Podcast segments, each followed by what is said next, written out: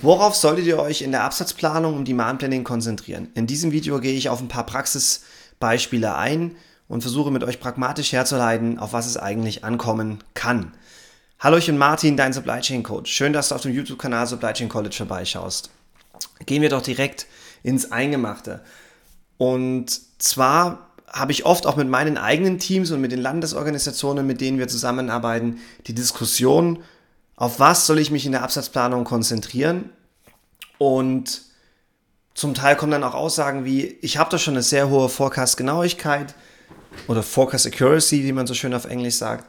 Wie, wie kann ich denn noch besser werden und macht es denn überhaupt Sinn, besser zu werden? Und in der Regel muss ich eingestehen, ich beschäftige mich nicht im Detail mit den ganzen Demand-Planning-Kennzahlen. Das liegt an folgendem, weil ich möchte erstmal einen gewissen Reifegrad mit der Organisation erreichen, bevor man sich verkünstelt in den ganzen Kennzahlen. Natürlich kann man die nebenbei erheben und hier und da Trends messen, aber darum soll es in diesem Video gar nicht gehen. In diesem kurzen Video möchte ich euch wirklich sehr pragmatisch sagen, wie ich vorgehe, auch in, wirklich in der Praxis, in meinem eigenen Team, eigenen Unternehmen.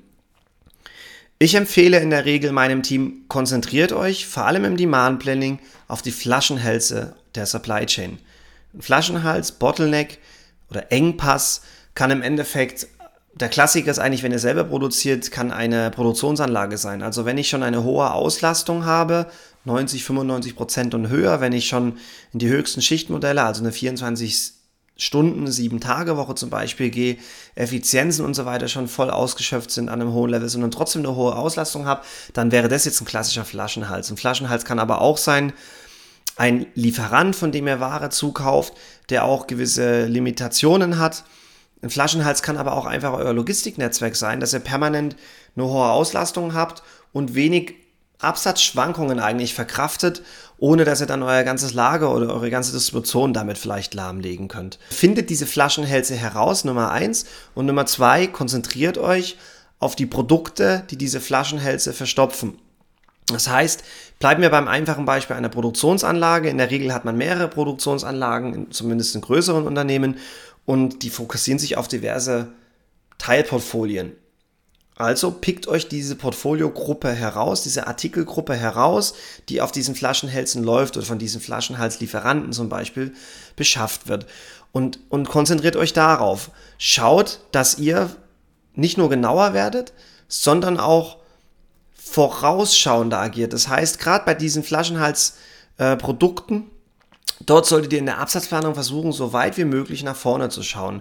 Das heißt, versucht zu verstehen, was sind eure Entscheidungsvorlaufzeiten entlang der Lieferkette. Das kann sein, wie schnell, wie schnell kann ich Schichten auf- oder abbauen? Wie schnell kann ich äh, zu einem Alternativlieferanten gehen? Wie schnell kann ich in meinem Produktionsnetzwerk von einem Standort auf den anderen oder von einer Anlage auf die andere umschwenken? Wie lange braucht es, dass diverse Komponenten beschafft werden können, sodass ich die, diese wiederum in ein Fertigprodukt, was ich weiterverkaufen kann, umgewandelt werden kann?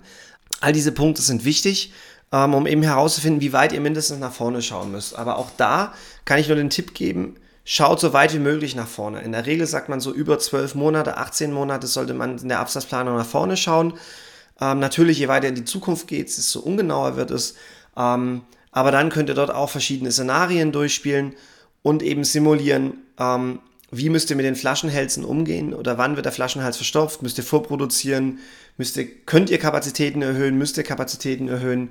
Müsst ihr vielleicht sogar Verkäufe absagen, also Verkaufsmöglichkeiten absagen, limitieren, also an den Vertrieb reflektieren, diese Promotion äh, kann ich nicht durchführen, diese Neukunden kann ich jetzt zu diesem Zeitpunkt vielleicht nicht ähm, akquirieren und so weiter. Ähm, und Bleiben wir mal bei einem anderen Beispiel. Angenommen, euer, euer Lager ist euer Flaschenhals. Auch da müsst ihr aufpassen, wenn ihr schon eine hohe Auslastung habt. Dann können teilweise vor allem bei Portfolien, die ähm, sehr volumengetrieben sind, könnt ihr mit kleinen Prozentabweichungen in, euren, in eurer Absatzplanung, könnt ihr schon hunderte, teilweise im Großunternehmen tausende von Paletten ähm, äh, Minderverkäufe als Beispiel generieren und, und dadurch ähm, das Lager zum Überlaufen bringen. Und dann habt ihr ein echtes Problem, dass ihr eine Kettenreaktion auslöst, die Produktion muss stillstehen, die Lieferanten können nicht weiter äh, beliefern, ihr habt äh, äh, Overflow-Lagerkosten, ihr habt Standgelder vielleicht, ihr habt Ausfallkosten, Penalties etc. bei den Lieferanten zu, zu zahlen. Äh, aufgrund dessen könnt ihr vielleicht die Produkte, die ihr dringend braucht, nicht herstellen, weil eben das Lager voll ist. Ihr, ähm, wenn ihr überverkauft in die andere Richtung, kann es sein, wenn ihr ein Netzwerk habt mit verschiedenen Standorten, dass ihr einfach am falschen Standort dann die Ware habt und entsprechend falsch nachversorgt habt. Ähm, ihr könnt nicht schnell genug reagieren in der Produktion, um eben die nachgefragten Produkte wieder neu aufzulegen. Ihr habt extra Rüstzeiten, die Effizienzen gehen in die Knie, dadurch habt ihr weniger, weniger Output in eurer Periode und so weiter und so fort. Also ihr seht, das wird ganz schnell sehr, sehr komplex und daher ist es, wie gesagt, ich wiederhole es jetzt nochmal wichtig, dass ihr die Flaschenhälse, die kritischen Anlagen, kritischen Lieferanten etc.